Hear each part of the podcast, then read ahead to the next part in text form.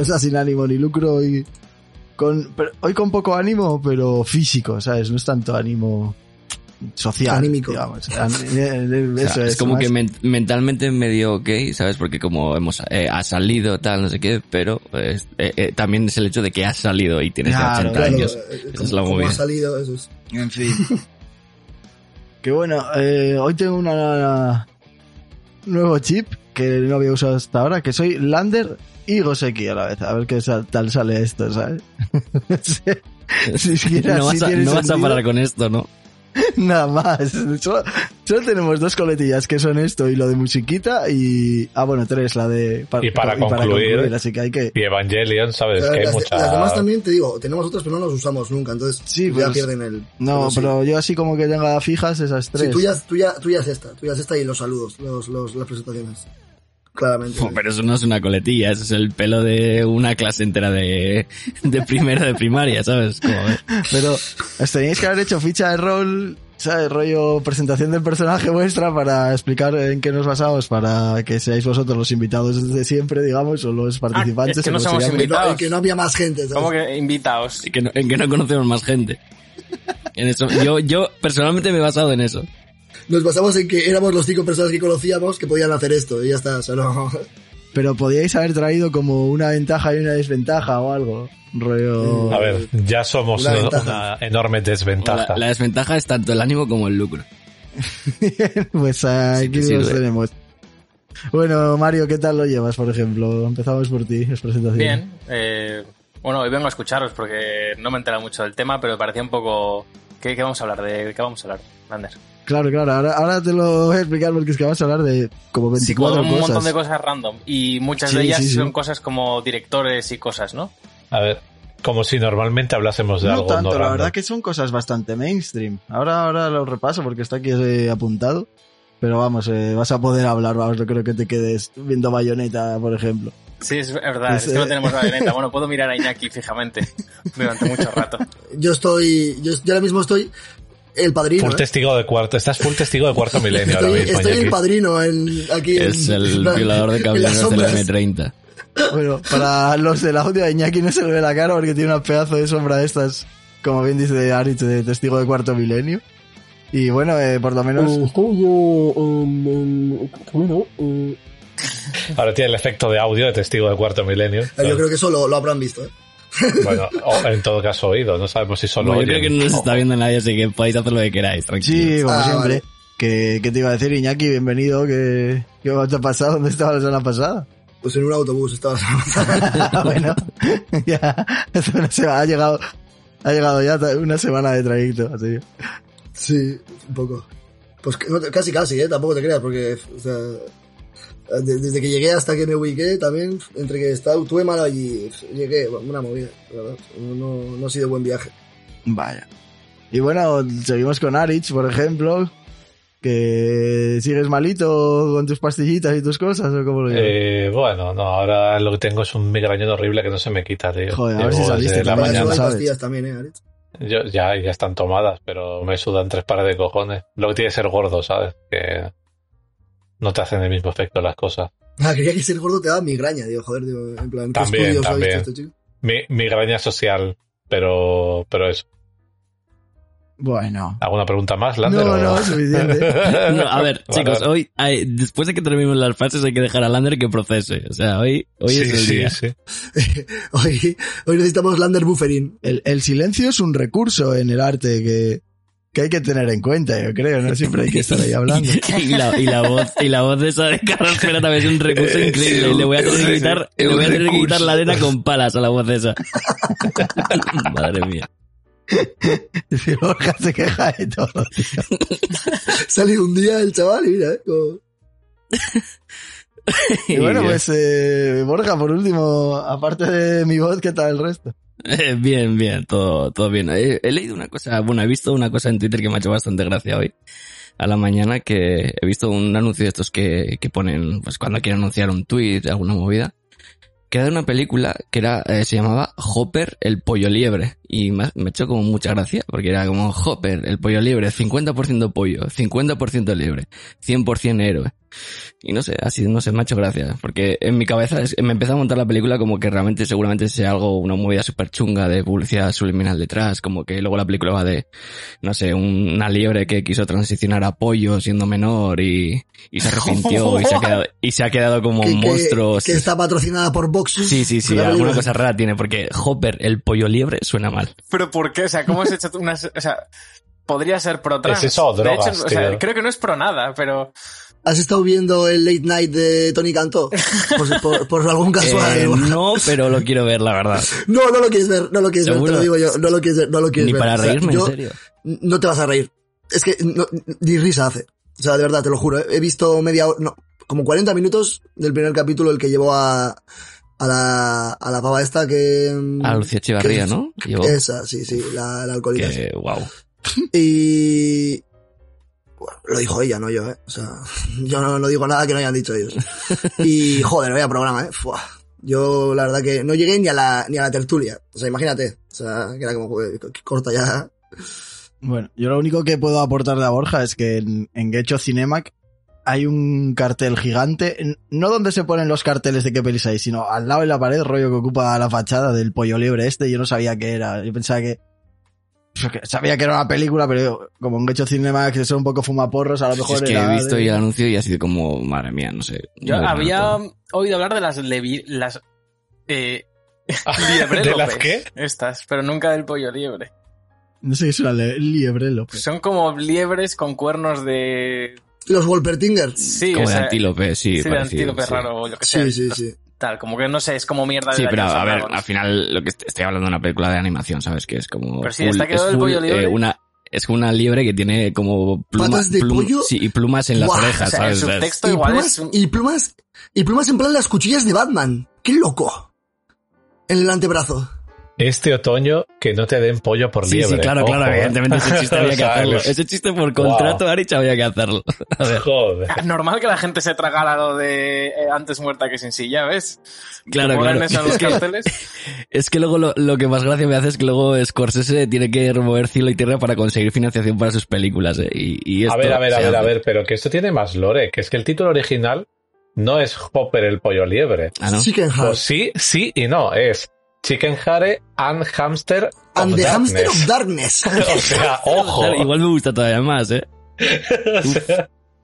El Hamtar oscuro de Eh, repente. tiene, tiene buenas, tiene buenas críticas. ¿eh? Vamos a ver Hopper el pollo libre, pero, pero cabeza, ¿Tiene- vaya, ah, que sale en Netflix también, ¿o qué? O sea, vamos a ver Hopper el pollo liebre como... A ver, ay, igual, igual, igual me estoy arrepintiendo de haber mencionado esto un Eh, poco. 7, de 10, 7 de 10 en La Vanguardia, mi periódico de referencia. Hostia, ¿eh?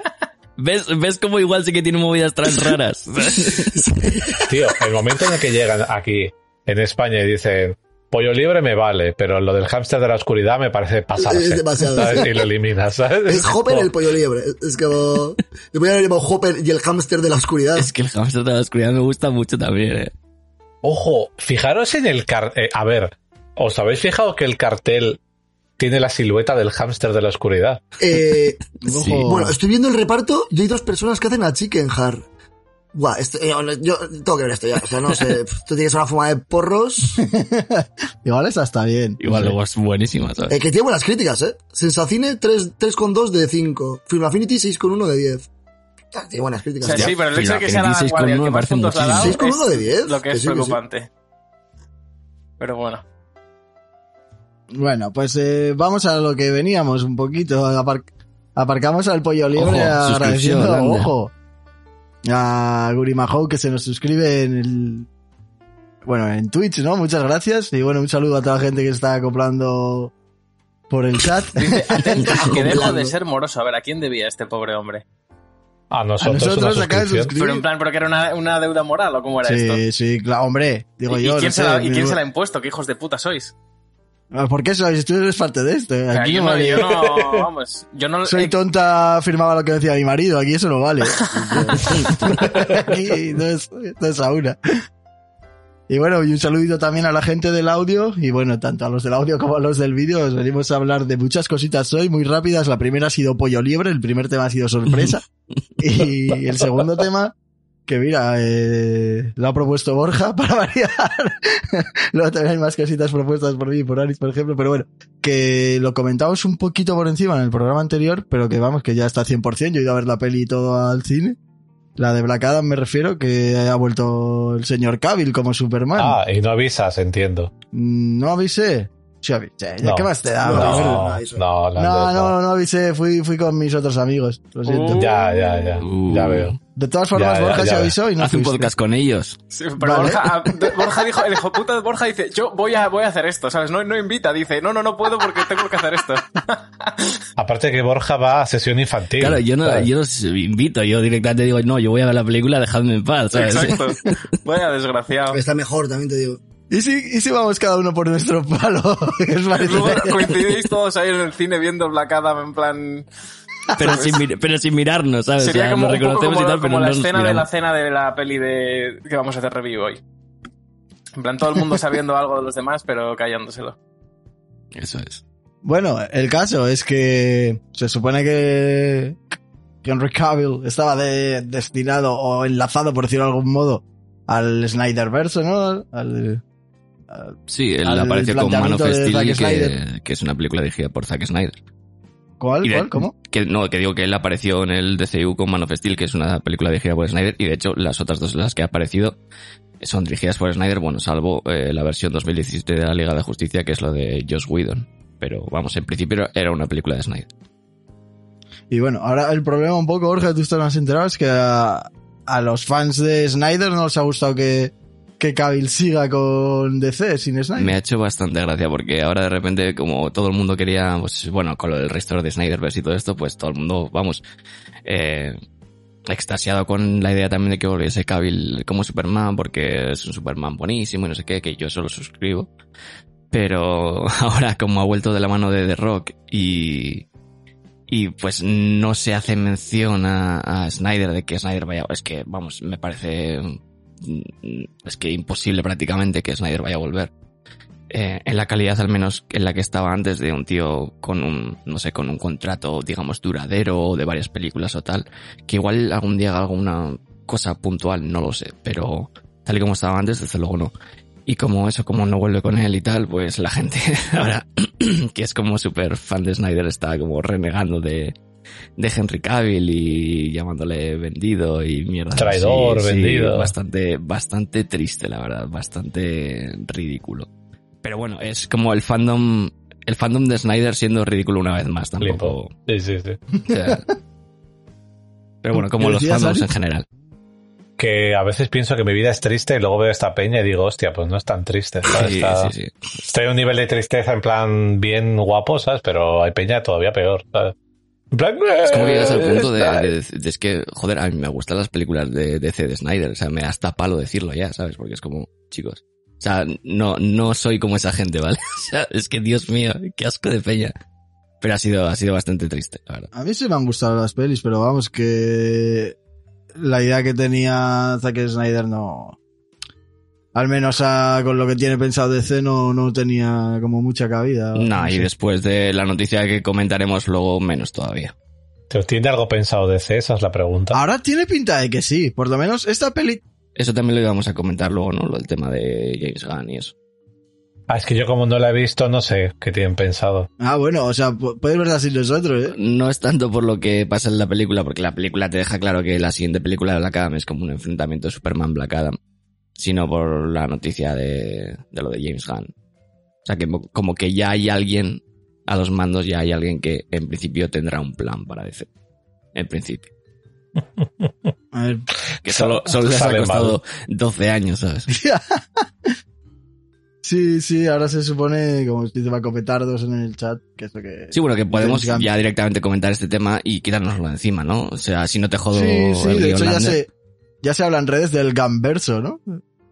A ver, es que a mí yo voy a empezar diciendo que me parece un movimiento de la hostia. Me, me gusta muchísimo el movimiento, pero me gusta mucho porque no es solamente James Gunn. Porque James Gunn va a estar en calidad de eh, co- eh, co-CEO o co-CEO con Peter Safran, que es más un productor, productor. O sea, es como que se va a, encargar más de la parte del, de la parte negocio, la parte de producción. Peter Safran, que es un tío con más de 20 años de experiencia produciendo pelis. Y la parte creativa es a lo que más se va a dedicar eh, James Gunn. Y a mí, a nivel creativo, la idea de que James Gunn lo coja me gusta mucho porque, claro, eso no implica que todo, todas las películas de DC vayan a ser del rollo que hace James Gunn, no va a ser todo como chistes de pitos y chistes eh, de ese rollo, ¿sabes? Eh, esperemos que no, efectivamente. Pero, pero me gusta. Yo creo que es, yo creo que sí lo van a intentar hacer. No, ¿eh? yo, no te Marvel, creas, ¿eh? Yo, Marvel yo- 2.0 con más escatología. Nah, yo, yo creo, yo creo que, que van a dar bastante rienda suelta a los directores y tal. Porque al final es algo también muy, muy de la idea de, de Warner Brothers, ese, eso de siempre. Y, y a mí lo que me gusta mucho de la idea de James Gunn llevando todo esto es que James Gunn es un tío que sabe de cómics y es un tío que no le va a, no le va a costar arriesgar un poco o sacarte eh, personajes un poco diferentes, pues por ejemplo como pues, la película de Suicide Squad que el villano sea Starro, ¿sabes? Que es como que la gente eh, que no ha leído un cómic en su vida no tiene ni puta idea quién es Starro y de repente es como ves ahí a, un- a una estrella de mar siendo como un kaiju gigante y es como que es esto, ¿sabes? Pues a, a mí me mola mucho por eso, porque, porque sé que es un tío que, que va a arriesgar y me da bastante confianza el hecho de que esto hace unos años se hablaba bastante hasta que, bueno, eh, como sabéis antes James Gunn estaba, estaba en Disney, eh, estaba haciendo las películas de Guardianes. bueno, aunque ahora también va a hacer, bueno, ha hecho ya la tercera, pero es, en principio ya es lo último que hace con Disney porque ahora tiene un contrato de exclusividad con Warner. Pero eso, estaba más metido en el MCU y se hablaba durante un tiempo, se estuvo hablando unos años, de que eh, Kevin Feige quería a James Gunn, digamos, como su mano derecha para llevar la parte creativa de toda la parte cósmica del MCU.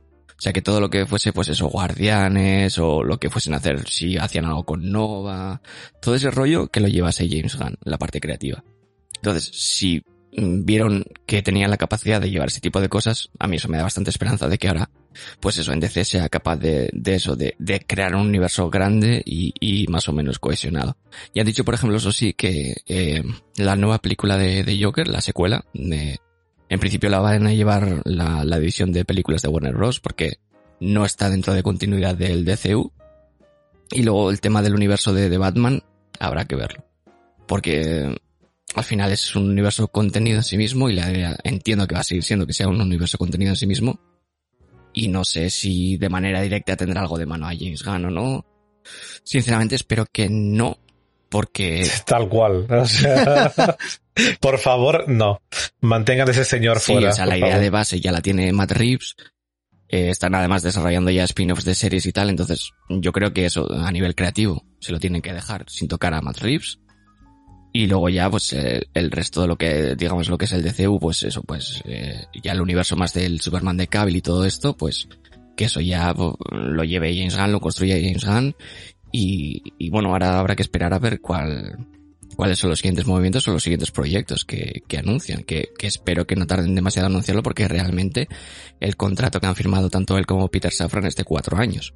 O sea que tienen que ponerse a, anunciar y a producir mm, rápido, o sea, ya.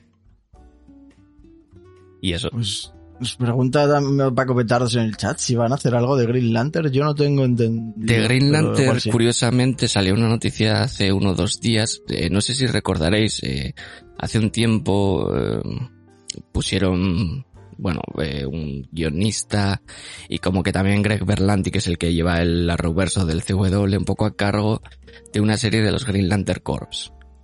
Ah, que en, es te- verdad. que en teoría estaba, Sí, estaba escribiéndose, hubo, tenían ya dos, dos actores eh, asociados al cast que iban a hacer uno de Alan Scott, que es el, el primer Lantern y humano, y otro iba a hacer de, creo que el otro era Guy Gardner, me parece, al que habían pillado. Creo recordar. Pero bueno, la idea era que saliesen evidentemente más porque iba a ser de los Corps a, a nivel general. Pero hace eso uno o dos días eh, ha salido una noticia de que eh, todo eso a la mierda, que la, Se, la se dieron serie- cuenta que no había, no había chines para eso. es que de hecho en la serie eh, van a hacerlo con un presupuesto un poco más limitado. Antes se hablaba de 200 millones para hacer la serie y tal. Vale, Ahora, ahora va a ser de, que decían sobre 120. Y en vez de estar como eh, centrado en los corps a nivel general, ahora va a estar como más centrado en, alrededor de John Stewart, que para mucha gente, sobre todo, pues, yo, yo diría de una generación inferior a la nuestra, es como para mucha de esa gente es como el Lantern preferido de mucha de esa gente, yo creo. Porque Hal Jordan ya es como... Tampoco que se haya quedado viejuno, pero, pero yo creo que ahora ya tira bastante más. Huele un poquito a culo. Sí, Joder, es que eso y que hacer algo de Green Lantern o las Green Lantern Corps, incluso peor, con un presupuesto limitado te puede quedar un poquito chapucero Power Ranger, ¿sabes? Quiero decir, es como... Son policías espaciales. O sea, A ver, Claro, podrían sí. hacerlo rollo. Rollo. Eso, Power Rangers, tío. En plan, super bizarro, muñequitos de cartón. Bien. Yo, o sea, sería mi película de superhéroes preferida, te lo juro. ¿Sabes? O sea, Literal, ¿eh?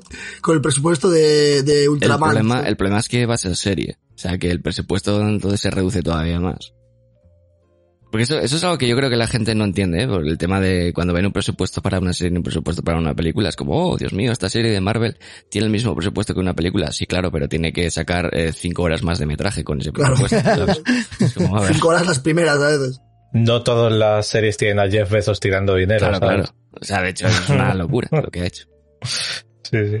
En fin, que, que al final mi conclusión personal, digamos, sobre lo que va a ser el DCU, más de que los productos que acaben sacando van a tener que vivir mucho, aunque suene un poco obvio, de, de la publicidad o de las campañas que lleven a cabo. Porque, por ejemplo, Sí. The Rock mm, está trabajando más una vez rodada la película, digamos, en el sentido de ir a todos lados, spamear a tope, súper activo en redes, ¿sabes?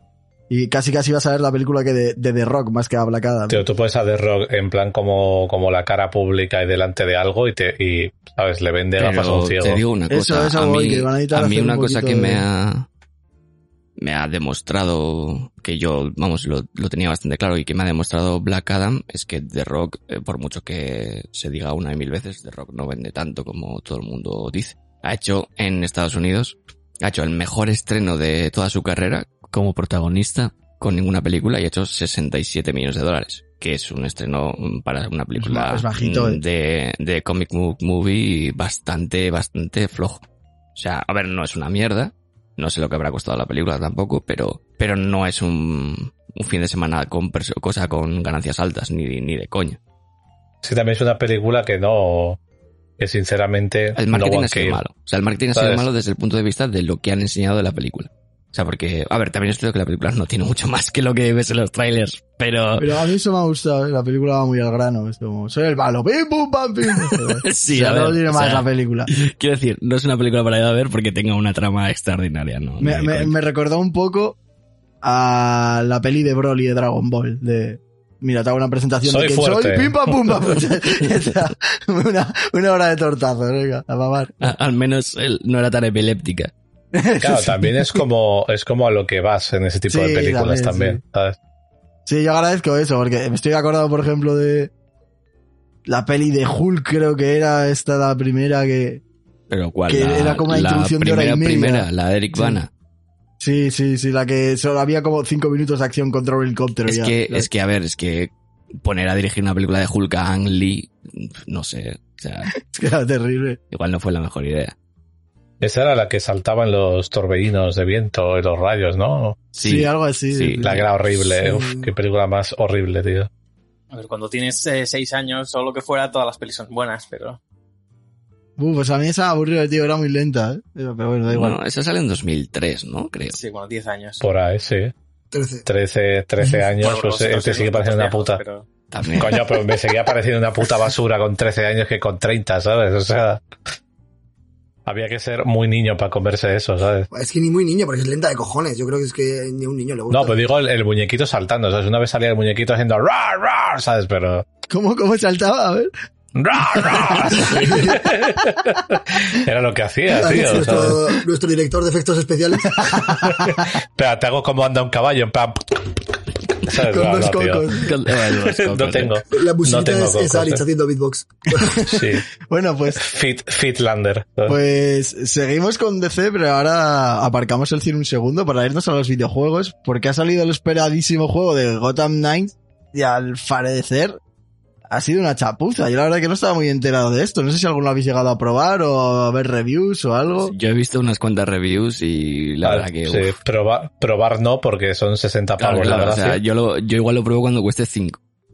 Claro, no, o sea, yo A ver, yo acabaré cayendo cuando, o sea, cuando ya tenga más o menos algo de dinero, pues acabaré cayendo seguro, porque soy una Batman Beach, ¿sabes? Y todo lo que lleve al señor con leotardos murciélago me lo compro. Pero la movida es esa que, o sea, uff, el jueguito. O sea, los youtubers y Peña que estaba probando, haciendo streams y demás, inestable, o sea, ya hicieron la chapuza de lo que fuera 30 FPS Sí. y toda la movida. Es que la, mo- la movida principal Y es eso, como que Aún así no. eh, anunciaron como muy poco antes de que saliese el juego que no iba a haber modo de 60 FPS en consola. Y claro, lo justificaron como diciendo que, bueno, no tiene modo 60 FPS porque por todo lo que te metemos a nivel visual en el juego. Y tú ves el juego y dices, eh, mm, se ve mejor el Arkham Knight, que es de la Play 4. O sea, ¿qué me, qué- qué me estás contando? La ciudad está vacía, o sea, es una ciudad desangelada. O sea, no sé, Por poner en contexto, es el mismo modo del Arkham Knight, pero cooperativo, ¿no? Como si fuera multijugador. Sí, sí, pero es, No, o sea, pero, tú pero lo ves puedes el juego. jugarlo también individual. Ah, sí, también. puedes jugarlo solo, pero tiene la opción de jugar cooperativo, si que era no, como el gancho. jugaría. claro, claro. Si no, no me interesaría. Te era un poquito como el gancho principal, ¿no? De poder jugar con tus colegas y tal, que la gente suele tener amigos, nosotros no, pero bueno. Eh, la movida, la movida es que tú ves el juego y sinceramente tú ves el juego, los gráficos, las luces, los efectos, la interfaz incluso, y es como estar viendo el mítico juego chino de móvil. ¿Sabes? En plan, de estos que la batería te dura 20 minutos cuando lo juegas, ¿no? En plan, Es mítico gráfico, juego, ¿verdad? juego de estos tochos, claro, pero no Sí, es un juego de, de 2022. de- eso. claro, entonces, o sea, la interfaz me parece como eh, sin alma, sosa, ¿sabes? Es como mítica de... Han cogido eh, el concepto de móvil, de gachas, no es un gacha, pero han cogido más o menos el, la interfaz y todo, y la han pasado un poquito por la primera del Destiny 2, que era un poco feucha. Ya está, han dicho, Sí, es Ya como, está, es como que en, en la dirección de arte no han contratado a nadie. O sea, se la- han, dejado el, han dejado el puesto vacante y han dicho, a ver, chicos, más o menos una, una ciudad. ¿Sabéis hacer una ciudad, no? Pues ya está. Pusieron becario y le pusieron, pon una tipografía de palo seco, venga, pa'lante, ala, pa'lante. El caso es que sí que espacios interiores no están tan mal, están más o menos bien cuidados, pero, pero lo que es la ciudad, ah, el, el exterior, es horrible, tío. Es la cosa más plana que he visto en mucho tiempo. Es horrible. La cosa es que ya no solo eso, o sea, es como la dirección artística falla, eh, la interfaz falla, el juego en sí falla, porque luego, por ejemplo, tiene conducción. Una parte muy importante, entre comillas, es la conducción de la en su moto, puta la- la cámara, tío. Pues la moto es como eh, los juegos de Crash Bandicoot de coches, Sí. que se movía el bicho así como de un lado a otro, Sí, así sí. sin más, tal cual. La interfaz, te refieres al menú. Eh, las interfaces en general, el menú.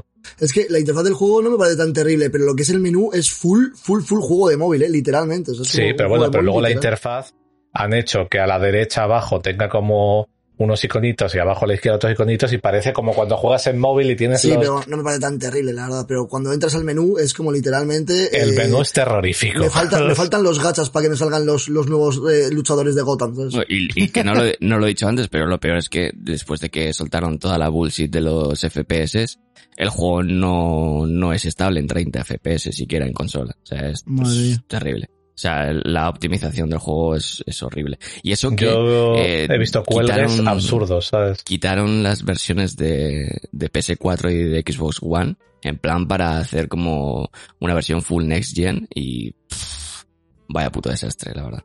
¿Esto ha salido para Switch?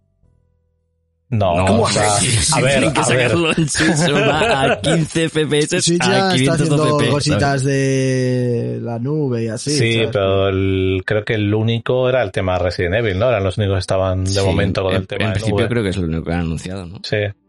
Sí, yo Mm, cre- sí, creo pregunto, que sí. Pregunto, igual era esa un poco la excusa, pero no, si ni No, siquiera... no, no, No, eso. no, que va. A ver, tampoco me vale que me pongas como excusa la Switch, ¿sabes? Ya, pero bueno. Oye, ¿y, ¿y cuándo creéis que se abandonará la Play 4 y la Xbox? Que ya se hagan los juegos solo para Play 5 y, y- y series. Xbox? Debía haber sido hace dos años. Cuando las tiradas de consolas eh, funcionen bien, o sea, se, cuando sigue- se produzcan... siguen vendiendo juegos para Play 4, entiendo. y para- Sí, porque la peña no tiene Play 5. Claro, esa es la movida. Yo creo que ya se está empezando a solucionar, ya que creo que se están produciendo más consolas y tal. Pero no sé hasta qué punto está 100% solucionado. Entonces, en- supongo que en el momento que eso, que eso decaiga. Por ahí en el chat dicen que el Kingdom, el Kingdom Hearts también tenía lo de, la, lo de Sí, nube. sí, a mí me y, le contesto al señor, y le contesto al señor Imanol, ya sí, pero estamos hablando de algo con gráficos de verdad.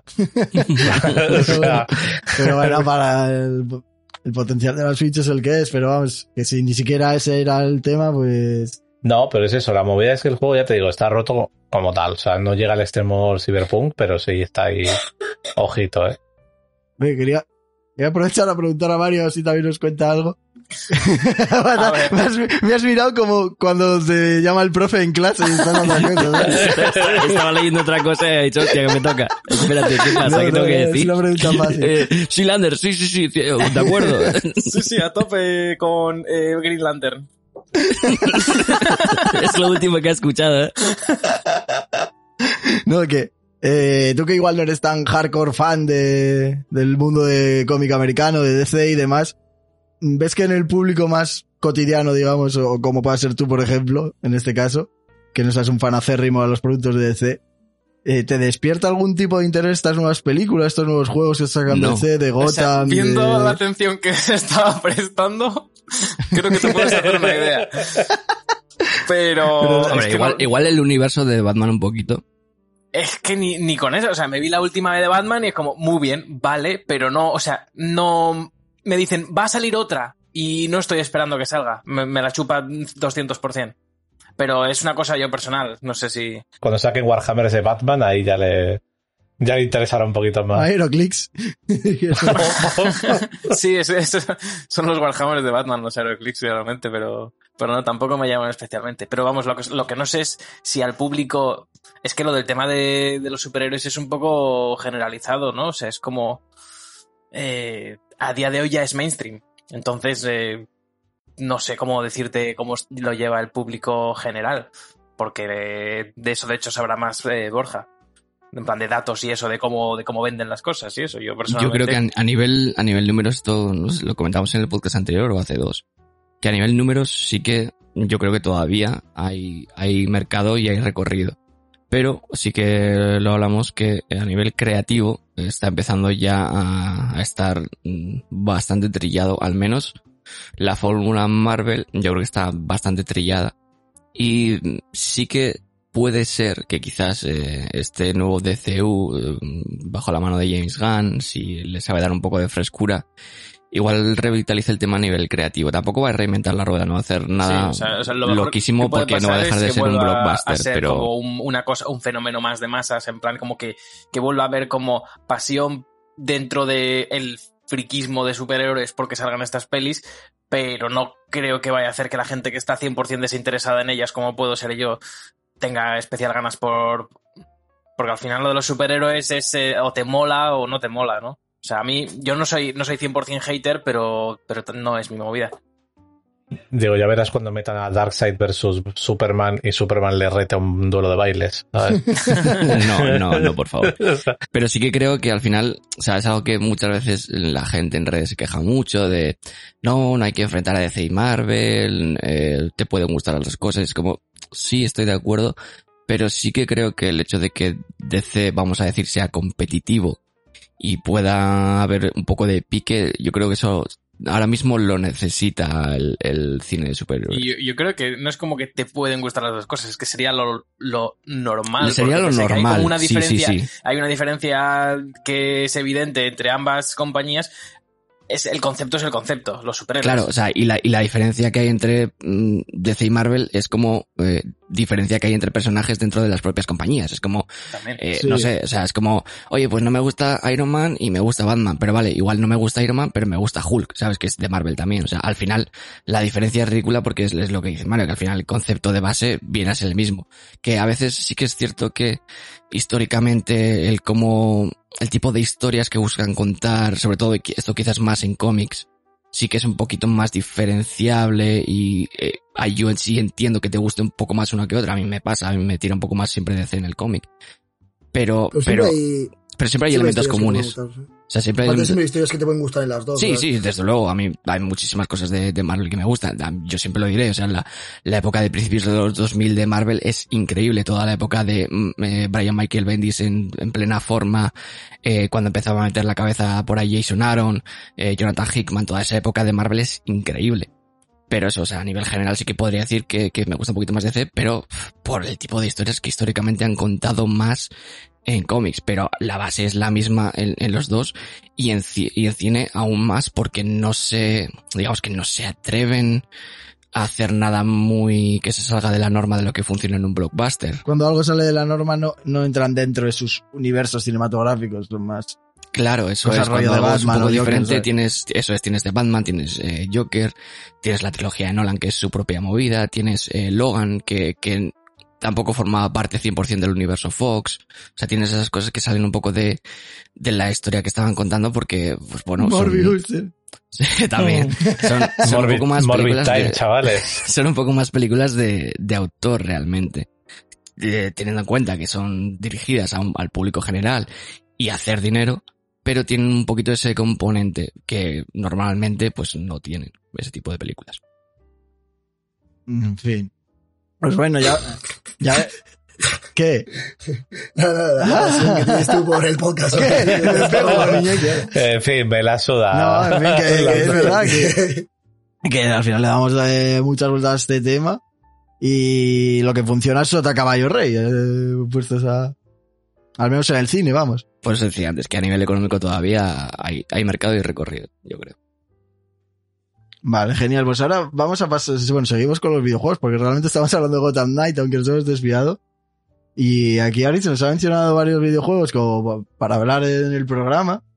Porque al parecer, eh, bueno, eh, vamos primero con Parasite, Parasa- Parasite Eve. ¿Cómo se dice parásito en inglés? Lo has dicho bien, la segunda lo has dicho bien. Parasite. La segunda la has dicho bien. Ojo, ojo, ojo, a la segunda vencida. Nivel, nivel, eh, nivel, nivel ves. Lander aquí. Que bueno, pusiste ahí un tweet que nos empezaba a mencionar desde 27 países distintos y no entendía nada, a pesar de que se habían hackeado. Que al parecer hay, hay rumores, ¿no? De que va a volver, no se sabe si un remake, si un... Sí, no, no sé. A ver, yo creo que es un poco respuesta respuesta random a todas las oleadas de remakes y reports y mierda que están haciendo. Porque en el cine se han quedado sin ideas, pero en los videojuegos también, ¿sabes? Al final se han dado cuenta que, De repente, dado- el remake de The Witcher también, del de primero. que sí, eh, justo lo he visto antes de empezar, van a remaquear el Witcher 1.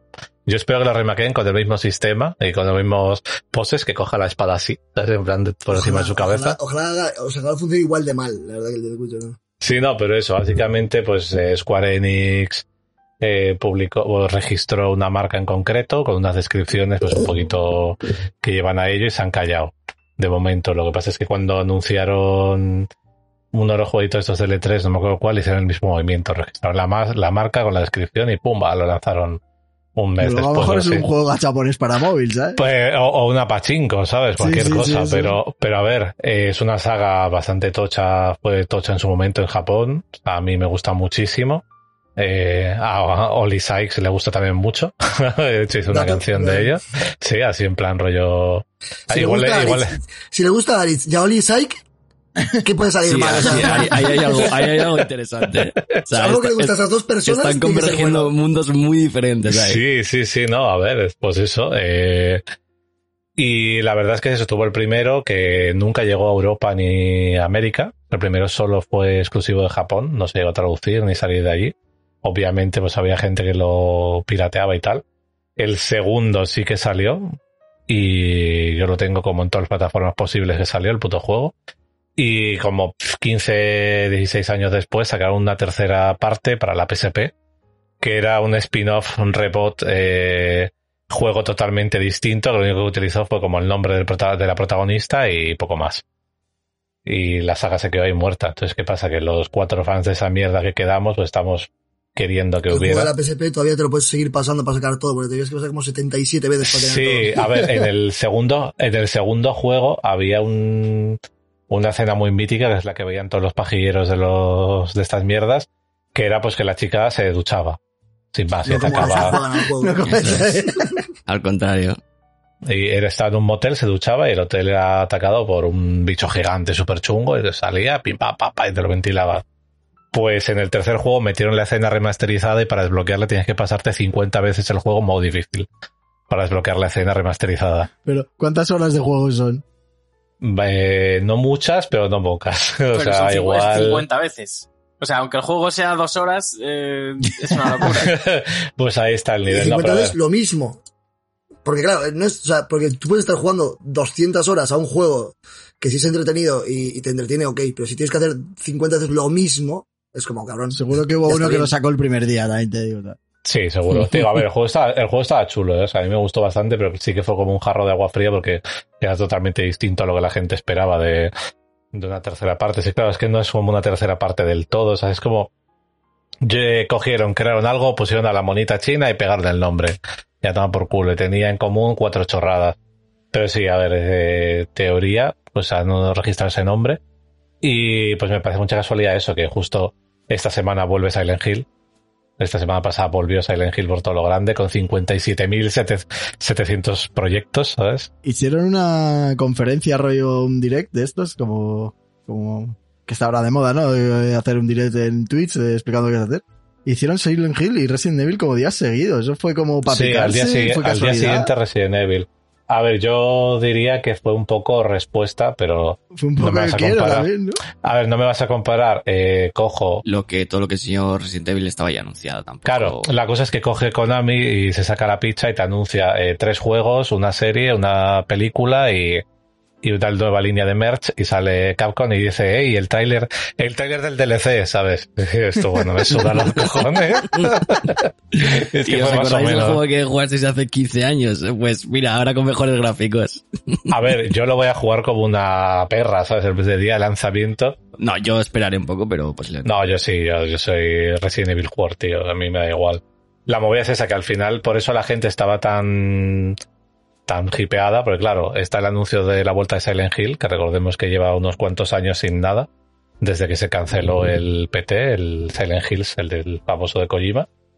Y, y a partir de ahí, pues de repente vuelve Silent Hill, bastante, con un proyecto bastante ambicioso. Eh, Resident Evil va a sacar el remake, la gente esperaba un anuncio del remake del Code Verónica, pero bueno, ya han dicho que Nanai, mi gozo en un pozo. Y justo la semana siguiente, eh, se- Square pues re- anuncia, bueno, anuncia, registra la marca esta, que todo encaja, todo lleva a ello, y bueno, la gente pues está como loca. Luego hay ilusos diciendo que vuelva Dino Crisis, eso ya, pues no, no creo que ya- pase, pero a mí me gustaría, eh, pero, pero bueno, no, no va a pasar. Tiene que volver la fiebre del dinosaurio, ¿no? Lo del, lo del Parasite Eve, yo creo que tampoco. Yo, yo creo que habíamos perdido la esperanza todos, pero mira, no sé. A ver, sí, ¿no? O sea, lo que pasa es que, claro, luego está lo de que será uno nuevo, continuación, remake. Yo, yo iría por un remake. Yo sí, yo teniendo, teniendo en cuenta lo del otro día de Silent Hill, yo apostaría por un remake. Es a lo que, es a lo que están. Todas las estas están yendo a, sí, a lo cuando mismo. resucitan IPs que estaban un poco muertas van al remake. Eh, Final Fantasy VII Remake fue por lo mismo. Eh, en el E3 hace un par de meses, no sé qué evento fue, porque ya no sé qué eventos hay, 100.000 nombres. Sería el del payaso este, el Day of Kill o alguno de estos. Ah, el Summerfest este. Sí, se anunció, se anunció el remaster del Crisis Core, que la verdad, más que remaster, parece un puto remake, es una barbaridad Sí, lo que ya están haciendo con yo también, o sea, estamos seguros que es un remaster, porque Sí, no, remake, ellos dicen, ¿sabes? que parece, ellos dicen remaster. parece el remake del 7, ¿sabes? O sea, es que se sí, ve sí, igual. tal cual, o sea, a mí me flipa, me flipa otro que me lanzaré como así a por él. Oye, esto es Y- muy es- onomatopéyico, ¿eh? Sí, sí, muy Sí, sí, sí. Hoy, hoy soy efectitos. No, pero eso, básicamente es eso, que al final las compañías pues se han dado cuenta que si pueden milquear lo que ya han milqueado, pues les sale mejor. Y pa'lante. O sea, mira Capcom, No, sacaron tienen, no el... tienen que contratar guionistas. Claro, mira, bueno, a ver, también te digo que, por ejemplo, los remakes que están haciendo sí que están cambiados, o sea, no son como un calco 1-1. Bueno, ejemplo, la, Res- la verdad es que el... No sé, yo el Silent Hill tiene pinta de que va a ser lo mismo, pero con, con otro ángulo de cámara. Me da- me Bueno, da sí, esa han dicho que no, ¿eh? han dicho que va a tener, que va a guardar las estas, pero que va a tener nuevas movidas. Pero, eh, o sea, más allá de la respuesta de dinero, estos remakes, o sea, ¿cuál es su propósito en el sentido de... Dinero. O sea, sí, pero me refiero a... O, o cuál es, cuál es Más su allá de target? eso, se supone, se supone, yo te voy a dar la respuesta de empresa. Reintroducir una IP eh, legendaria para una nueva generación. Eso te iba a decir, pero, eh, ¿está dirigido para que nuevas generaciones jueguen este juego más cómodamente? Oh, pero es que a mí me da la sensación que son la propia gente que ya lo ha jugado la que tira de nostalgia. También. También, No, también. no. Claro, pero, ah, y esa es la parte de dinero. Digo, en el caso de Resident Evil, por ejemplo, una de las excusas que se puso era unificar y hacer el lore un poquito más claro. Porque lo que pasa con Resident Evil es que eran estudios distintos los que lo hacían. El 2 lo hizo un estudio y el 3 lo hizo otro. Y había cosas inconexas, pese a que transcurren en los mismos tres días, los dos juegos, estaban totalmente inconexos. ¿Qué pasa? Que hicieron el remake, vieron que había mucha pasta, la gente se hipeó y volvieron a hacer lo mismo y le dieron el remake del 3 a otro estudio y el otro estudio hizo lo que le salió de los cojones. Y te estás jugando a los dos juegos y son a la vez y no coinciden los hechos. Y dices tú, tío, lo teníais tan fácil. Oye, yo es que tengo... eh, Here we go again. Yo hablo un poco por mi entorno, que tengo dos hermanos pequeños y bueno, pues también hablan los colegas o tal, o vienen a casa, lo que sea. Y bueno, pues ellos ya son, son de la generación Z, digamos. Y nunca les voy a hablar de las mismas IP que yo, que les interesen estos remakes. Ellos eh, son muy de jugar a nuevas cosas. por ejemplo, ahora mi hermano está jugando al Overwatch 2, por decirte algo, ¿sabes? Lo que yo te he dicho, Lander, es eso, es la, la frase de empresa. Pero que realmente la huella es, dinero. O sea, y por eso atacan por la nostalgia. Que normalmente te cogen, te presentan el juego y el juego te sale en una edición ultra coleccionista de 120 pavos con figura. Un chaval no va a ir a por eso. Claro, claro. ¿Sabes? Ah, por eso vamos a ir cuatro colgados. estas cosas tienen siempre el componente eh, nostalgia, el componente que puedes llegar a gente nueva de verdad, porque también igual casualidad el grupo de tu de, amigos de tu hermano tampoco es gente que estaría interesada en estos juegos ni en su momento.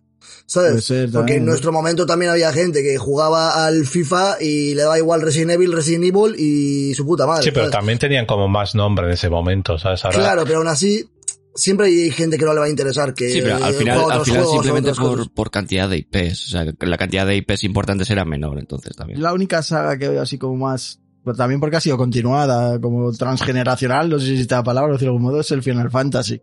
Que puedas decir, la gente juega a los remakes, pero también juega a los nuevos. o sea, no sé. que al final es una de estas que no ha parado. Ha tenido sus más y sus menos, pero ha ido sacando. Aún así tiene 20 títulos menos que Call of Duty y tiene como 30 años más de historia, pero bueno. Eso es, por ejemplo, veo más fácil que se juegue un, un remaster del Call of Duty 1. O sea, que se juega Eh, ya lo están haciendo también.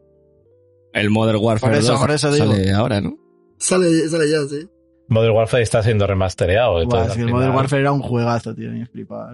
La verdad que tiene muy buena pinta, ¿eh? Lo que están haciendo. Está, está, estás justo hace un rato cuando estaba mirando para entrar y tal. He visto que la gente está quejándose mucho del 2, del remaster del Modern Warfare, Así. porque en teoría han metido como mucho sigilo y crafting y mierdas random estilo Far Cry y la gente estaba mega llorando.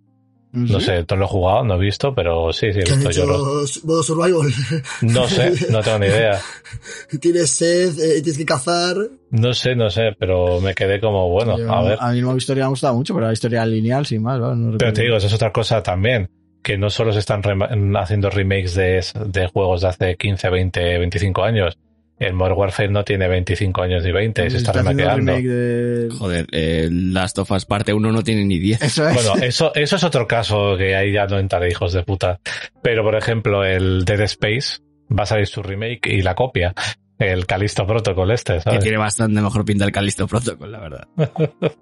Bueno, sí, a ver, igual está hecho con más, con más, mimo. ilusión. Sí, sí, sí. Sí, el otro es más, dame dinero.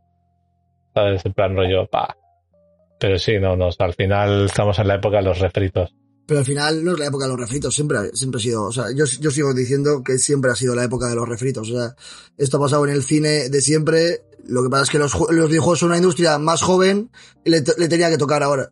Nah, pero, pero en el cine, en el cine si miras ahí estadísticas por ahí que si ve, comprueban en, en plan, en cartelera, de lo que hay en cartelera a lo largo de, de las décadas y tal, cuántas películas son, eh, o digamos, o reboots, o secuelas, o tal, y, y lo comparas y es bastante más exagerado ahora que antes. También, lógicamente, por el paso del tiempo, pero, Pero claro, pero eso, eso es lo sobre que que pero, pero el cine, pero el cine siempre ha ido haciendo eso y, Oh, y el pero, cine cuando no se- tenía otras películas de mucho, las que eh. tirar, tiraba de libros. O sea, Eso es, pero yo creo que antes, más que hacer un reboot, un remake, lo que se hacía era coger la misma idea y que cada uno haga con esa idea lo que quiera. Igual había 57 películas de, yo que sé, de Drácula, pero no eran De todas la misma. Drácula y a tomar por culo, sí.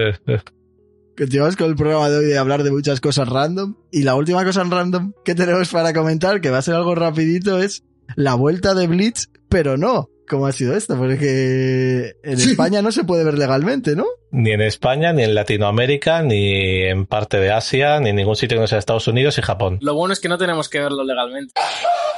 Pero, pero aparte, la Lo es piratería que está guapa. Aparte de Gamo estornudando, pues la cosa con la movida fue que eh, Disney compró los derechos de Bleach, en plan así carpetazo, pum, fue retirado todo Bleach de Crunchyroll, que eran los que tenían en los derechos de streaming, y anunciaron por todos lados, bombo y platillo, que volvía, que iban a emitir, iba a estar disponible la serie entera y la nueva temporada iba a ser eh, emitida en simulcast y todo ese rollo al momento, pim pam. Y bueno, pues llegó el día del estreno de Bleach y no. Y era broma. Sí, eh, y se pusieron como, ay, uy, upsi, ¿sabes? Y nada, pues eso es que no tienen ni planes ni fecha de momento para emitirla. Por tanto, ahora mismo, si quieres ver Bleach de forma legal, solo puedes verla en territorio estadounidense y en Japón en emisión. Mickey Mouse secuestró a Bleach. Puedes tener, puedes tener o una VPN o Streamio también. Sí, sí, bueno, streamio legal no es, por eso he dicho que legalmente, entre comillas, Es legal, ¿no? ¿Esto qué es? ¿Un despiste que no quieren asumir? ¿O una estrategia de marketing que no entiendo? Porque va, quieres comprar Bleach si no lo vas a emitir. No, es que no, a mí, me, a mí esto me Mi supera. idea, más cuando la comunidad más grande de seguidores de la serie y consumidora de ese anime Es es, latina, ¿no? latinoamericanas, claro. Pero además, o sea, o sea, no la emiten porque ha sido un error o porque no pueden emitirla. Porque Por no les sale la punta del nabo. O sea, ellos la han comprado, la han puesto y cuando tú vas a preguntarles, pues te petó Twitter de gente preguntándoles, decían, lo siento, no teníamos eh, pensado todavía emitir el- la, la serie de ese territorio. Guapardo, la verdad. Ya está. Entonces yo, igual están en su cabeza ahora espectacular, ¿sabes? Y querrán emitirla cuando se haya hecho entera, tipo Netflix. Claro, pero es que la cosa es que van a hacer, van a ser cuatro años de emisión, Bueno, porque son pues- 54. Son 50 y... No sería la primera 50. vez que un anime llega con 4 o 5 años. Sí, no, pero eso, la cosa a es que España, van a, van a ser 54 capítulos, creo que eran, divididos en cuatro batches de 12, 13, no me acuerdo. Y claro, se van a emitir los 12, 13, parón de un par de meses, 12, 13, parón de un par de meses, así. Que es un poquito la fórmula que están haciendo con Spy Family y otros animes ahora mismo, para no parar entre tanto tiempo, como por ejemplo pasó con JoJo's, que también Netflix la secuestró. Y, y que pase eso, pues al final, no sé, es un movimiento súper extraño y la gente, pues básicamente, la peña fue a mansalva a apuntarse, porque claro, estaba anunciado a las 6 entra Blitz y fue gente a fuego a, a suscribirse y se encontraron con la sorpresa. ¿Hay prueba gratis? En Crunchyroll. Eh, Crunchyroll, no, es que no está en Crunchyroll.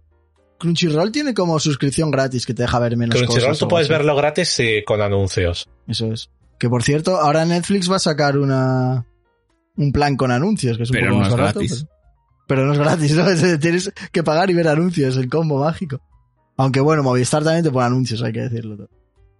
Sí, Y me pero lo suena que guapo, Prime, lo guapo ¿no? de Netflix es que tienes que ver- pagar, ver anuncios y aún así seguramente te cueste más que Apple, Pl- Apple Sí, TV sí, Plus, por ejemplo, Seguramente, sí. Y, y seguirás viendo la misma mierda. Sí, que claro. Y por cierto, anunció Netflix el otro, bueno, anunció no porque no cambió nada, pero se volvieron a reafirmar de que, salvo casos muy concretos, que van a seguir funcionando igual, que no van a sacar eh, series semanales, que, que van a seguir con su metodología de Sí, sacar de todas las tirarlo, series. tirarlo todo. O sea, si, bueno, no si el problema también no es más que tirarlo todo en un fin de semana, que también, o sea, para lo que es la conversación es una Mm. putada. O sea, una putada a nivel de números, me refiero. Para el Sí. que lo ve está, está muy bien. Eh, pero es más el tema de que no meten nada de marketing con las series. Ya. O sea, es- La movida, la movida es que con Netflix pasan como cosas súper aleatorias, sobre todo con el anime y tal, porque había otra serie que era como el top en la season pasada, la de Comic and Communicate. Eh, Netflix la emitía con capítulo semanal, pero con dos días de retraso. No, o sea, dos capítulos de retraso iba. Y es como, vale. ¿Sabes? O sea, sí que estaba emitiéndolo a la par que en Japón, pero dos semanas atrás. Es como, vale, ok. Y es como súper estúpido. no. Pues O sea, a la vez, pero dos semanas por detrás. ¿eh? Sí, sí, o sea, se- era capítulo estaba en, semanal, estaba pero en con emisión en los retraso. dos países, pero no al mismo tiempo. Claro, y, y con Yoyos pasó al revés. Con Yoyos Netflix sacó, saca, fuera de Japón, saca la última temporada que se está viendo también en partes, te lanza 13 capítulos del tirón, pero en Japón no empieza hasta tres meses después. O sea, aquí fue como lo sacaron la primera parte en diciembre y en Japón salió a mediados de enero. Pero en Japón Entonces- se ve semanalmente, ¿no? También. Claro, el capítulo semanal, porque no lo distribuye Netflix. Entonces, claro, acabó la emisión en Japón eh, sobre verano, más o menos, y hasta ayer, pues no sale la segunda parte, y, pasó lo, y pasa lo mismo. Solo que con la tercera y última parte de esta parte de 6 de Yoyo sí que ha anunciado que, que va a ser más rápida, que sale en, no sé si era en febrero, enero, no sé, por ahí. No va a haber que esperar tanto como, como las otras. Que entre la primera parte y la segunda hubo que esperar 9, 10 meses. No hace los hardcore, sí. O sea, esto tiene que, que ser alguna estrategia que yo no llego a entender. Dice- mira, por ahí dice Gamo, diciembre, sale la esta. Pues no lo vamos a sacar esto para dar pérdida a esto a otro o algo así, porque es que, es que mi cabeza no tiene ningún sentido. O sea, tiene que ser algo que yo no entienda o que no sea capaz de ver. vamos, pero- La movida es que en Bleach, por ejemplo, es que sí es súper estúpido, porque Bleach es de Viz Media, y Viz Media cede los derechos y Claro, tal hay, cual. Lo hay que pasa es que, derechos de distribución al final. claro, lo que pasa es que en teoría Disney compró todos los derechos de emisión de todo, porque es Disney y Sí, tira dinero igual así. de ¿eh? repente sale una empresa random por ahí, jaja, y te sacó la carta del uno reverso, ¿sabes? En plan, los, los tengo yo. La cosa es que, claro, que Viz Media nunca los ha dejado. Eso, eso es lo, lo- lo curioso de todo. Que siempre lo ha, lo ha llevado, lo han llevado ellos. Entonces, digamos que sí. Imagínate que ellos le dan los derechos a Norma o a Selecta o una mierda de estas. Claro, pero igual se los han dado por muchos años y ahora de repente era como, ah, Es lo que no tengo ni idea porque luego había Peña, en plan buscando y viendo que efectivamente nadie tenía los derechos, por ejemplo, en Chile, ni en Ecuador, ni en Bolivia, ¿sabes? Entonces, por eso la Peña estaba como, oye, ¿qué pasa? igual para ¿Sabes? evitar problemas han dicho, como no diferencio estos países, Que les den por culo no todos. en ninguno. voy a admitirlo en todos. Donde se hable castellano, la mierda.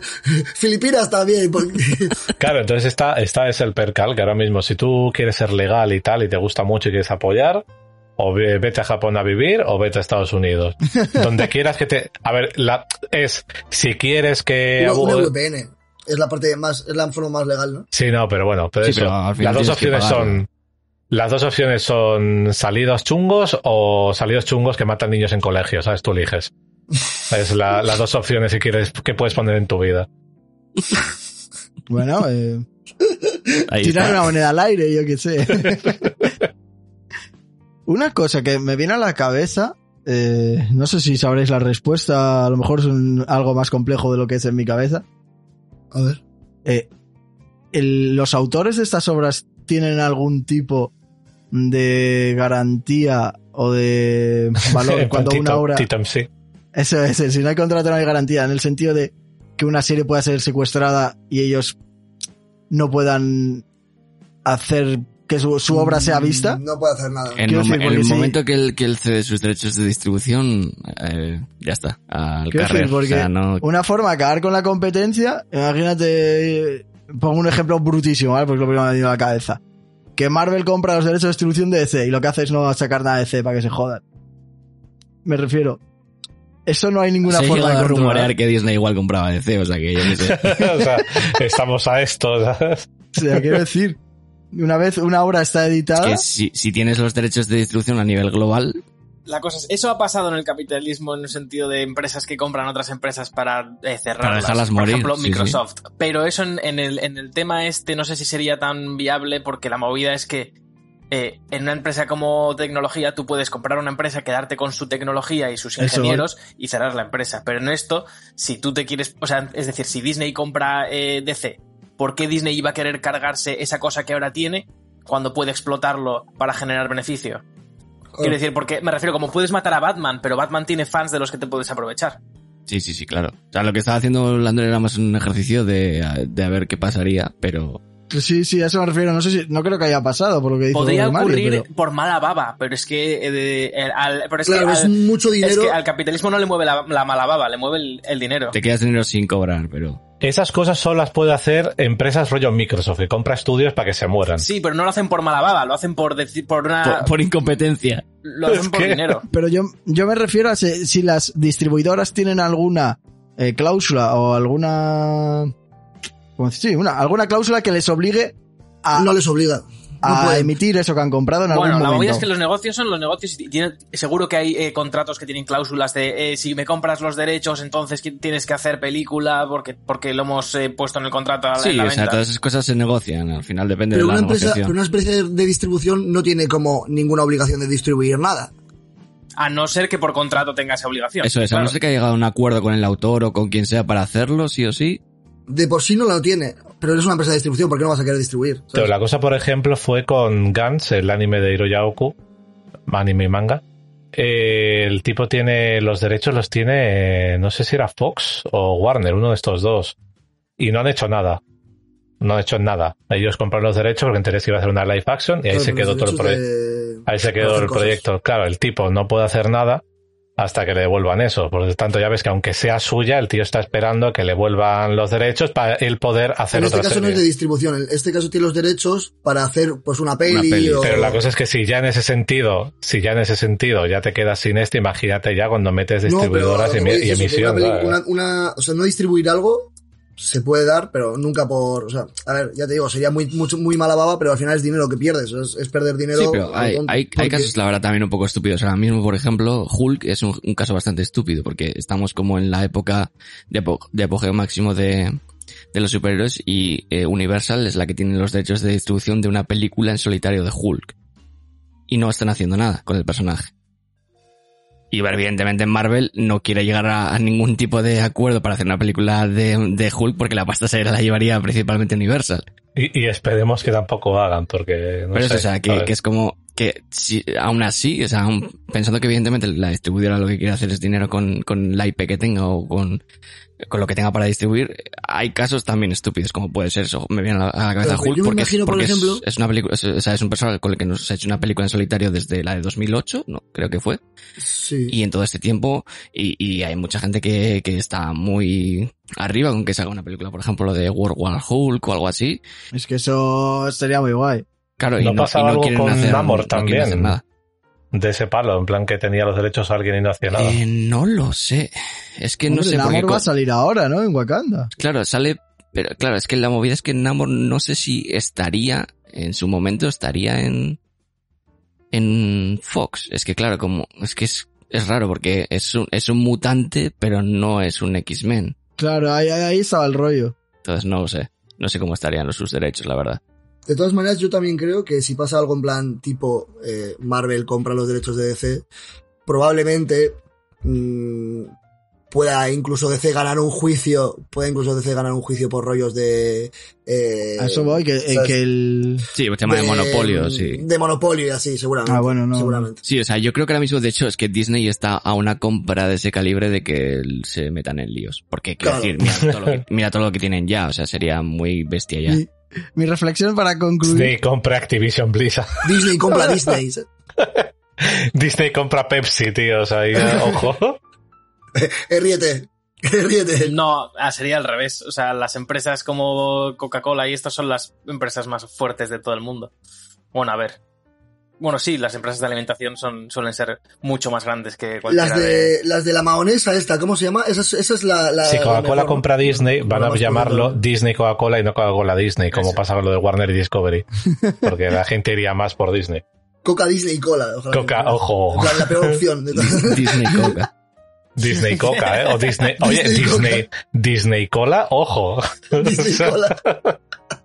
Mickey. Coca. Vamos a darle con guacaco. Joder, qué grande. Guacaco, guacaco, La puta guacaca. Joder, disléxica, madre mía. qué grande, tío.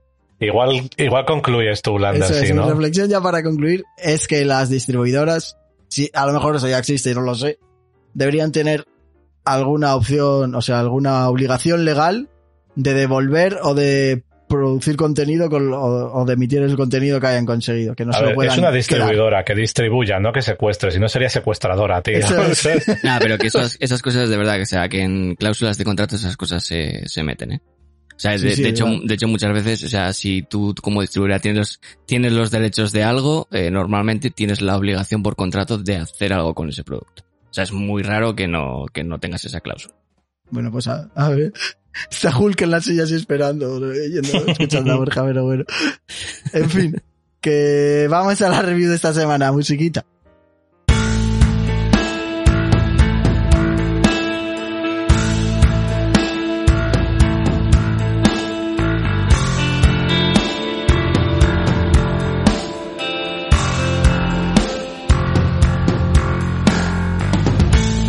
Siempre se me olvida poner la musiquita en el...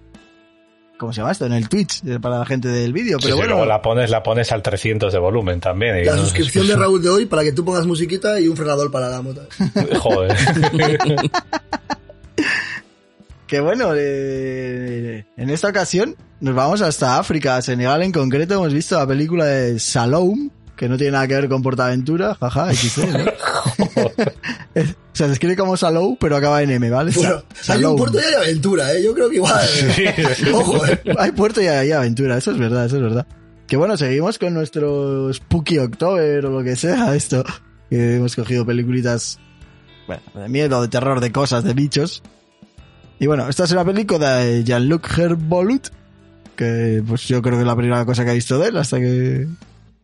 Imagino, vamos, tampoco veo mucho cine ese Creo que africano, tiene la verdad. dos, A ver, es literalmente. francés, es cine francés, el señor es un francés. Sí, O sea, No es francés. ¿no? No. A ver. Sí, las películas son como todas como súper senegalesas a tope. Bueno, sí, nacido en, en el Congo, sí. Ha nacido en La Congo. movida es que es del Congo, que hablan francés. Pero no ha hecho, pero ha hecho, las pelis no las, no ha vivido Eh, en Francia no, o algo, esta- eh, sí, sí vivió en Francia, pero Vale. esta peli está hecha en África. Se ha juntado con la, con la Paula Diop, ¿se llama? La pava, la productora. Sí, la, guio- la guionista para hacer un estudio para hacer películas decentes en África, por fin. Vale, vale, pero sí, pero es que como la mayoría de su cast y de sus gente que trabajaba eran franceses, digo aquí y tal, pero bueno, es el, el clásico. No, no, De hecho es de lo que habla la película, el postcolonialismo. eh, Exactamente. Bueno, el caso es, es una película del año pasado, 2021, dura 84 minutos, es cortito, una hora y 20, un poquito más. Y eso, pues básicamente es de tres me- mercenarios que sacan a un narco desde Guinea-Bissau y se ven obligados por X o por Y a meterse en una región donde hay unos bichos tolocos. Sí, o sea, te has saltado un, eh, has te has pegado un saltado- salto de la hostia, pero bueno. Buen resumen, sí, sí, buen resumen. Va, o sea, así, rapidito es eso. A ver, es como se van a refugiar a un sitio y luego vienen luego sorpresas. Eso es, pero, o sea, los bichos están ahí, anda gente, ¿sabes? O sea, no, no- a mí eso es lo que me chocó un poco a la peli, ¿no? Como que era un poco No es dos que está historias a la vez, gente. de algún modo. O sea, Eh, ¿habéis- ¿Te has visto la peli? Pero bueno, Iñaki, ¿qué nos cuentas? ¿Qué, qué nos tal por ¿Te ha gustado? ¿Te ha sorprendido? Eh, a mí me ha gustado, ¿eh? Me Porque me ha tú, gustado, me ha tú, gustado. curiosamente, sí solías ver como el cine africano más cutre, ¿no? Más clásico. digamos. Sí, sí, sí. Pero es que no, nada que ver, la verdad. Cine, cine haiti- haitiano, Iñaki. Cine haitiano Sí. es mejor y lo sabes. No, era, ¿cuál era la potencia? Era el Nigeria. De- del, sí, del cine nigeriano, Era- nigeriano. Sí, sí, el nigeriano, el nigeriano es el de todos los gifs y los memes. A Sí, mí me sí. vinieron una vez en el, en el Conforama cuando curraba allí a devolver una tele porque no les funcionaba YouTube o no sé qué hostias. Y cuando entré en- para, para ponerles el este, eh, veían todos los canales estos, tío. Tenían ahí todas las películas guardadas en favoritos y tal. Era guapísimo. Hay, hay como una especie de versión de Matrix eh, increíble de Nigeria. Os la recomiendo. No, no sé cómo se llama, en plan, la- o sea, pero si pones Matrix nigeriano seguro que te sale. Es increíble, es, es- es- eh, brutal. Sí, pero yo es que cine cutre, o sea, veo lo, lo que me llega, vaya, lo que puedo ver. pero está, está a, mí, a mí me ha gustado mucho, la verdad. A lo mejor deberíamos usar un término menos despectivo que cutre. Cine de bajo presupuesto o algo Eh, así. no, es cutre. es que además desde bajo el presupuesto es cutre. A lo que se refiere Iñaki es cutre, no es bajo Es presupuesto. No es, no es únicamente el presupuesto el problema. A ver, es como bajo presupuesto tendría igual la de la semana pasada. ¿Sabes? No era cutre, pero tendría bajo presupuesto. Ah, bueno. Las de Nigeria y tal son Claro, el problema de- ambas cosas. Del cine mainstream nigeriano es que aspiran muchísimo más alto de lo que pueden en temas de Pero no, yo creo que les gusta, ¿eh? Yo creo que Sí, es igual les de- mola un poco, Pero es normal, eso. o sea, a mí también me gusta. O sea, a ver, o sea, vamos a ver. Y además, si sabiendo las herramientas que tienes, pues es como, joder, pues hacer eso y, y hacerlo divertido, está bien. Ahora, pues es cutre. ¿Sabes? Que Al final, un poco, cutre. un poco lo que pasa en el teatro, ¿no? Pues que igual eh, sale- tiene que salir un barco, y evidentemente un barco de verdad, pues coger un cartón Claro, con un, un forma de barco. piedra, así, que hace así, un señor detrás. Claro, claro. Haces el mar con cartulinas azules, esas movidas. Pero bueno, el caso, Iñaki, ¿qué nos cuentas de Salome? Eh, pues nada, a mí me me ha gustado bastante, la verdad. Eh, pues, a ver, un pre- predecible. Me ha, me ha parecido raro, en plan, un poco los, los bichos, la verdad. Porque, o sea, A ver, nos falta Lore. no da miedo. Desde luego. Claro, no, no da miedo, pero nos falta lore. Eso yo lo doy por hecho, que nos falta lore. O sea, no es que no lo haya entendido porque no lo he intentado ni entender. es como, vale, pues este señor ha hecho un pacto con las deidades de ahí, estaban tranquilas hasta que el otro se lo ha cargado. Ok, lo compro. Pero de repente salen como una especie de mosquitos, que si los oyes te matan, pero los demonios... Dice, son, son, son personas, eh, los matamos. Y es como, ¿qué? Es como, Pero es, la movida es eso, que nos falta lore y nos falta contexto en plan africano en el sentido de que tenemos unas reglas para nuestra mitología totalmente distintas. La movida con los bichos, entre comillas, que mataban es que eran los guerreros del pero no pueblo. eran los del pueblo. Eran los del pueblo poseídos por Pero ellos. los del lo- pueblo la movida, Sí, te decían algo así, como que eran, eran, pose- eran esta gente poseída. Pero lo que pero algunos, porque otros del pueblo, lo que el aspecto era, era, era como los mosquitos Los del forma. pueblo se quemaban las orejas para que no les matase no la locura. Claro, pero sí es. que eran ellos poseídos. Era como un mecanismo de control. Pero luego, por ejemplo, los niños no estaban convertidos. No, porque todavía es como que les, esos les iban a usar como alimento para los estos, es una movida rarísima. O sea, Sí, pero es- yo es creo que nos eso falta lore cogea un- 100%, cogea un poco, O sea, sí, es de, de- Pero bueno, nos falta lore, 100%. Pero me ha entretenido, me ha gustado. Eh, ya te digo, el único loco, en plan, lo de son personas, los matamos y es como, joder, pues entonces, eh, eh, bueno, o sea, ¿sabes? Pues bien, van pegando tiros a los demonios por toda la peli, guay. O sea, pero más de acción que de, de- de terror, ¿no? Pero, pero bien, bien, bien, Sí, bien. por encima todo transcurre a la luz del día y tal. Claro. Pero eso podría ser eh, lo del, lo de, ¿sabes? Como estas pelis que hay de horror eh, con luz, ¿sabes? Como O que- sí, o por, cu- o por cuestión de que iluminar bien una cosa cuesta dinero. De noche, claro. Y, y bueno, Bueno, no sé, yo creo que puede ser haber sido una decisión eh, también intencionada. Más allá de la iluminación, quiero decir, porque hay, hay- o sea, se ha puesto medio de moda en plan- hay un punto. Eh, yo no, sé, escucha, ver, hay un punto que yo creo que no estamos teniendo en cuenta. Igual, y estoy a un punto de, de, del Iñaki racista. Pero, actores negros de noche, ser Pero un infierno. no, si la peli ocurre de, noche, hay un montón de escenas de noche en las que no Sí, hay es ningún como, problema. es como que tienes que iluminarla igual de bien que no. La pues, ¿sabes? movida, sea, a ver, no- la movida es que yo creo que ahí está el factor de que los bichos estos eran como una especie de pitch black pero inverso.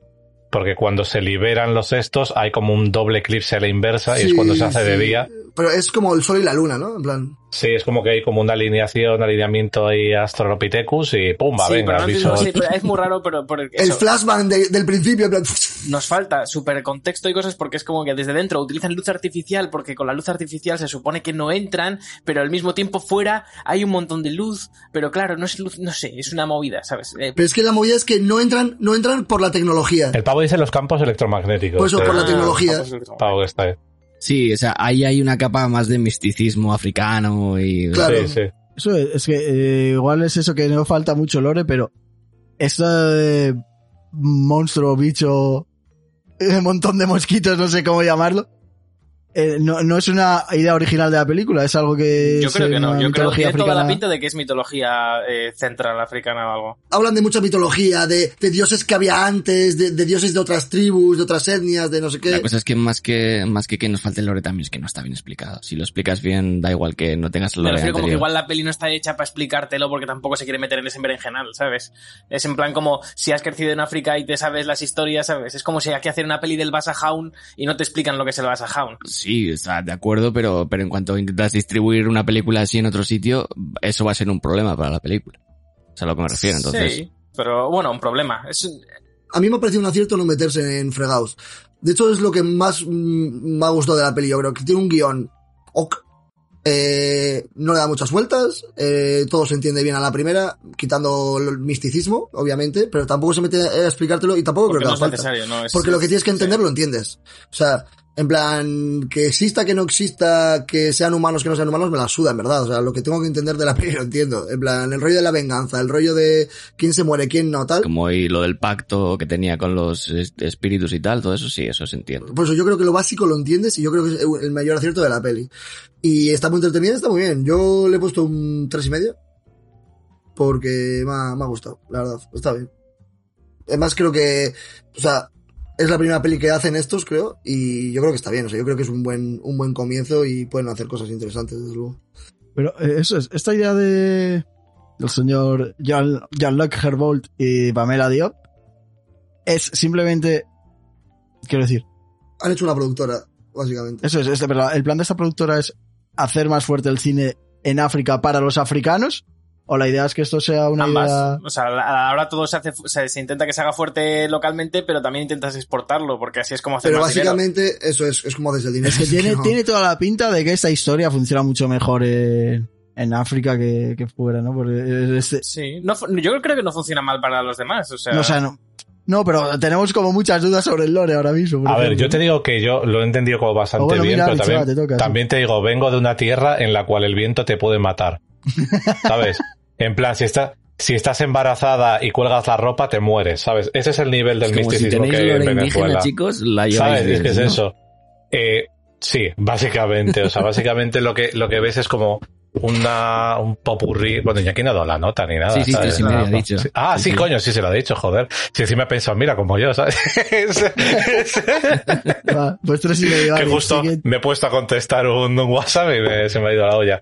A ver, la movida con ese es eso, que al final eh, tampoco se entra en explicar muchas movidas y tal, porque es que habría muchísimo lore y muchísimo contexto. O sea, te nombran cuatro o cinco tribus, cada tribu tiene 77 dioses, cada dios tiene... antes, luego otros vienen Claro, después. entonces como, o sea, tú- es que es un lío ahí Además, los dioses como que están ligados al cacique que, que tiene esa tierra en ese momento, o al, o al líder de esa tierra en ese momento, porque si te fijas, es eso, que es como que el que llega el último a esa tierra antes de que como lo colonicen y tal, es el que deja la maldición y es con el que hace el pacto el señor este, que eso también te lo explican. Entonces, claro, yo creo que hay tanta olor y tanta movida que explicar, se- seguramente política, historia, eh, ritos, leyendas, que es como, mira, no te metas ahí, déjamelo ahí un poco por encima. Eso a decir que probablemente lo haya intentado explicar un poco por encima para que sepas lo Claro, que pero pasa. porque, porque si no es toda la, ¿sabes? toda la peli de eso. Pero por ejemplo aquí en, en el País Vasco tenemos también una cosa similar, en unas- eh, como ciertas cosillas como culturales que podrían salir en una película que exportamos al exterior que la peña se perdería. Y pues es así, y no pasa nada. Sí, mientras como entiendan en el, cualquier, mientras en entiendan cualquier lo región general. pasa lo mismo. O sea, yo creo que el tío hizo un muy buen trabajo en el hecho de coger y plantearte unos mercenarios que van a este sitio, en este sitio pasa algo. Y ese algo son uno- un dios malo y unos bichos... Bueno, ¿de, ver- de verdad que creéis que la película plantea eso? Porque yo estoy muy en desacuerdo con eso, ¿eh? Eh, ¿Cómo? hombre. O sea, me refiero que, que, que mi problema principal con la película es que la película da un giro de, un giro de 180 grados. Sí. Sí, eso Un- digo, es decir, eso he 80, dicho, bueno, sí, 180 sí. grados a mal. Pero Digo, el giro es tremendo y a mí me gusta muchísimo cómo está hecho porque es muy radical. Porque tú crees que la película va de una cosa y de repente un disparo en la nuca y es otra cosa Claro, totalmente pero para distinta. mí, para mí el problema es que el giro sea peor. sí. Claro, hay gente, hay- eso se queja Porque mucho estaba la siendo gente. muy eso sí buena que- hasta ese Es que estaba siendo un muy buen thriller, en mi opinión. Y de repente es como, uff, no, esta parte no me gusta tanto. Yo creo que si hubiera seguido así, le habría dado incluso más notas. Sí, Pero sí. la movida es que tampoco me molesta tanto el giro, porque ya sabía que iba a pasar algo así. Pero si llego a ir a ver la película sin saber que es de terror y sin tener como pretensiones de, de nada, en plan, yo voy, sin nada, habría dicho, digo, vaya mierda. en plan, me gustaba, me gustaba la historia de los mercenarios. para en Halloween plan, hemos visto dos películas de terror que no son de terror, pero bueno, está bien porque las de terror suelen ser bastante malas, así que... Pero eso, al final es eso, que la movida con es lo que estaba diciendo. O sea, a mí me, me ha gustado mucho. O sea, se me ha hecho bien de tiempo, entretenida. Me llamó la atención eso, que. O sea, está como. Yo me esperaba más cutre. O sea, directamente cuando vi las de estas, vi que. Dije, Buah, a ver qué coño han traído esto. Me vi la de la bruja y dije, vas a ver qué coño me espera. Y, y luego salí, salí esto, ¿sabes? Salí sorprendido.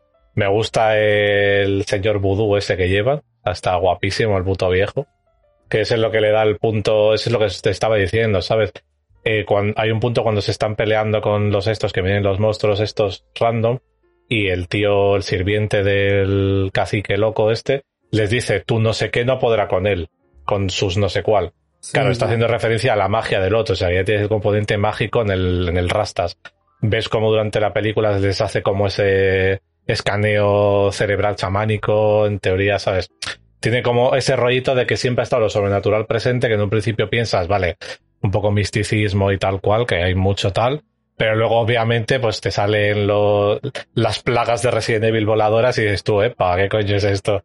A mí me ha, me ha encantado eso, tío, la verdad, al final le da ese rollito. Y lo del tipo como, o sea, que veas al protagonista, o sea, me ha gustado el hecho porque también tú piensas película de África tal y piensas que va a ser algo pues mucho más como normativo. Tampoco digo que sea lo más revolucionario, pero tienes como una mujer sordomuda eh, que pelea, que hace sus cosas, luego tienes el pavo protagonista que es un poco más sensible, ha sido torturado, es un niño soldado, eh, sabes, tiene como bastante cosa que, que reflexiva entre comillas, tampoco es aquí un dramón ni es como súper profunda, pero tiene cosas que la ves y dices, coño, pues no te lo esperas en una película mainstream así que te esperas cutre, ¿no? O sea, en ese sentido recomendada totalmente y, y está guapa, tío, ya está, ¿sabes? No, Vale. un toque muy, muy kojimesco, tarantinesco, así, cine de este random. Bueno, Borja, ¿qué nos cuentas? Pues bueno, un poco lo que decía antes, para mí esto como en plan, eh, parafraseando a Charles Dickens, es una historia de dos películas. O sea, la primera mitad, los primeros 40 minutos, cuando es más un thriller, cuando vas descubriendo la historia de, de por qué han ido a, a ese sitio de Senegal precisamente, eh, que les ha llevado el, digamos, el líder de los mercenarios, eh, toda la historia del como niño soldado y todo eso, me estaba gustando muchísimo. Además, iban, digamos, eh, pelando las capas poquito a poco, te ibas enterando cada vez de más. eh, a nivel, el- el- me parecía que el- a nivel de thriller estaba siendo súper bien construido, me estaba gustando muchísimo. Y en el momento en el que se carga al Remington este, para mí la película eh, pega un bajón tremendo porque es como que de repente la tensión desaparece eh, y no, quiero decir, lo de la maldición y tal, es como sí, lo, lo entiendo tal, perfecto, pero no me parece tan interesante como me estaba pareciendo en la primera mitad de la película. Y para mí ahí se cae bastante la película. Yo le voy a dar un dos y medio porque la primera parte me ha gustado lo suficiente como para darle un aprobado. Pero la verdad me hubiese gustado que la película hubiese seguido más por ahí.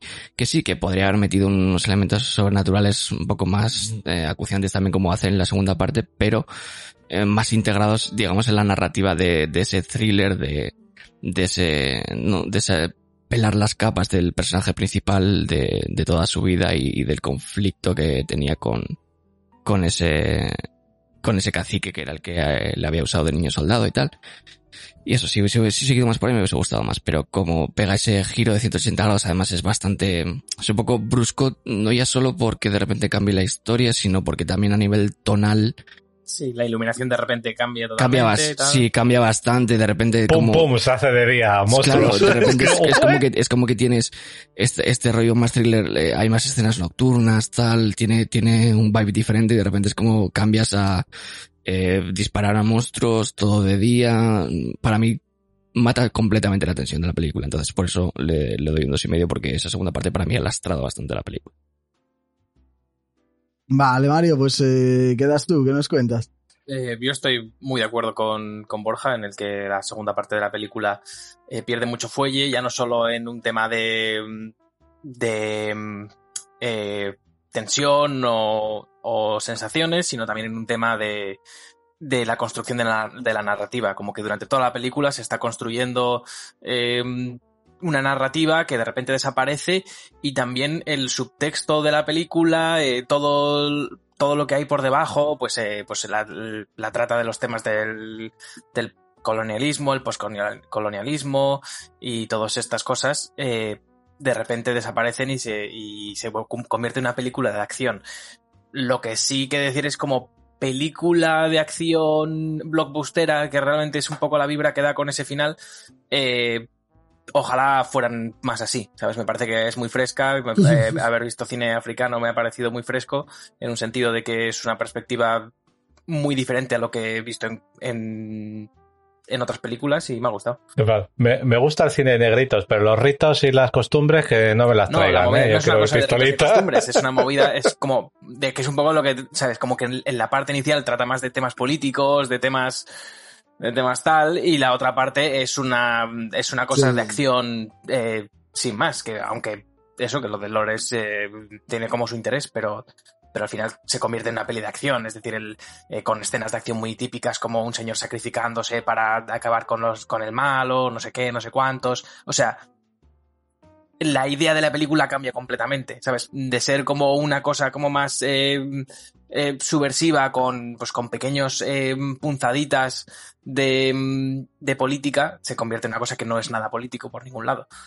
Y eso no es un tema de, de magia o no magia, ¿sabes? Es, es totalmente independiente de, de la magia.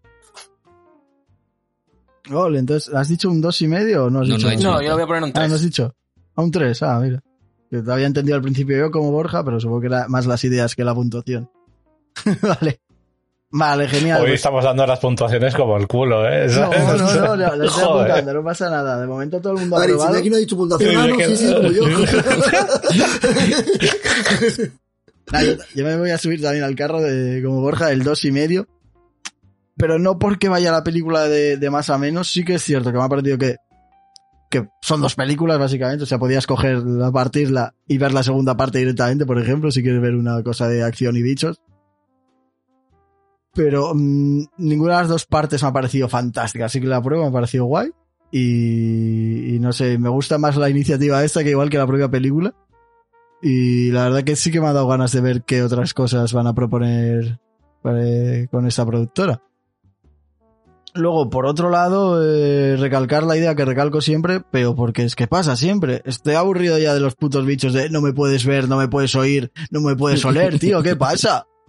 O sea, ¿por qué no hay un bicho que te vaya y te coma y ya está? Que... Este no era, o sea, hay pocos que no puedas oír, ¿no? Siempre es como que no te oigan. Claro, es como que no te oigan. Este era como, el- era tu némesis, pero al revés. sí, Justo. sí, No, pero, pero lo de no puedes oír también es una, una cosa que ha ocurrido en la historia mucho. O sea, de hecho, de- desde, hecho, desde los putos griegos con las, las putas sirenas y lo de echarse cera en los oídos de, Mm. de tal. En fin, pero bueno, supongo que eh, son nuestros sentidos los que están conectados con el miedo o algo así, yo qué sé.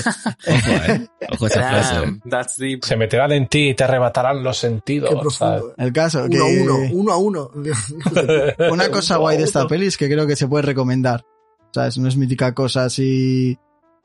No me parece que sea algo como muy de nicho, rollo superhéroes o cosas que igual no te tiene, gustan. Tiene a su favor que dura 84 minutos. Eso es una película cortita de acción con una trama al principio bien desarrollada y, y que tiene los clásicos que dice un poco Mario, ¿no? Que va a gustar a todo el mundo o que por lo menos todo el mundo va a probar de pues el que se sacrifica, el que no sé qué. Por ejemplo, pero tiene los clásicos, pero están llevados de una manera también un poco, un poco diferente. Yo creo Sí, que, por que eso es un poco también lo que da un poco de frescura. En plan, el que se sacrifica no, no es en plan de mítica carrera, se sacrifica, se queda atrás, ¿sabes? Es como, se sacrifica de una manera un poco original, le sacrifican sus propios eh, Mm. compañeros, eh, el protagonista, mm, pues de repente no, no va, ¿sabes? En plan, es como, es- al final, al final se, se queda gente viva que no te puedes, que no, igual no te esperas que, que lleguen hasta el final de este tipo de películas, ¿sabes? Es como, en ese aspecto sí me parece mejor, en plan, que otras pelis en- de, de, de este rollo, que yo creo que Sí, por o eso me ha gustado. yo, también yo sí creo que es una peli que ha intentado subvertir un poco las, las expectativas y sí lo consigue en cierta manera.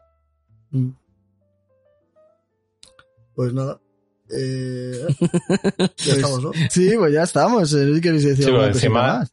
Vas a llegar tarde, ¿no? ¿No era a las 8 la movida? Ocho y cuarto, pero iré en metro, seguramente, así que... no. Pues son las 8 menos 7. Sí, menos 5. Por eso, por eso, pero que me tengo que vestir e irme, que no, no pasa nada. Ah, bueno, hora y media. Oh, y para los del audio, Iñaki está desnudo en Twitch. Ojo. Así que, si para que quieres, sepáis así que si quieres verme desnudo el próximo día... eso, lo que os perdéis cuando no venís a Twitch. Pues bueno, eh, Pero claro, solo podéis ver desnudos si pagáis eh, suscripción. Eso es. Cuantas más suscripciones, menos ropa. Eh, ¿Qué os iba a decir? Cerramos aquí ya, ¿no? No nos van a volver a dar una suscripción en la vida. Eh, que nada, que estás de hot tub, chavales. Bueno, pues mm, besitos a todos y hasta aquí sin ánimo ni lucro 57. Gracias por decir el número. No, ha, ha estado pensando una rima mientras decía 57, pero no se le ha ocurrido.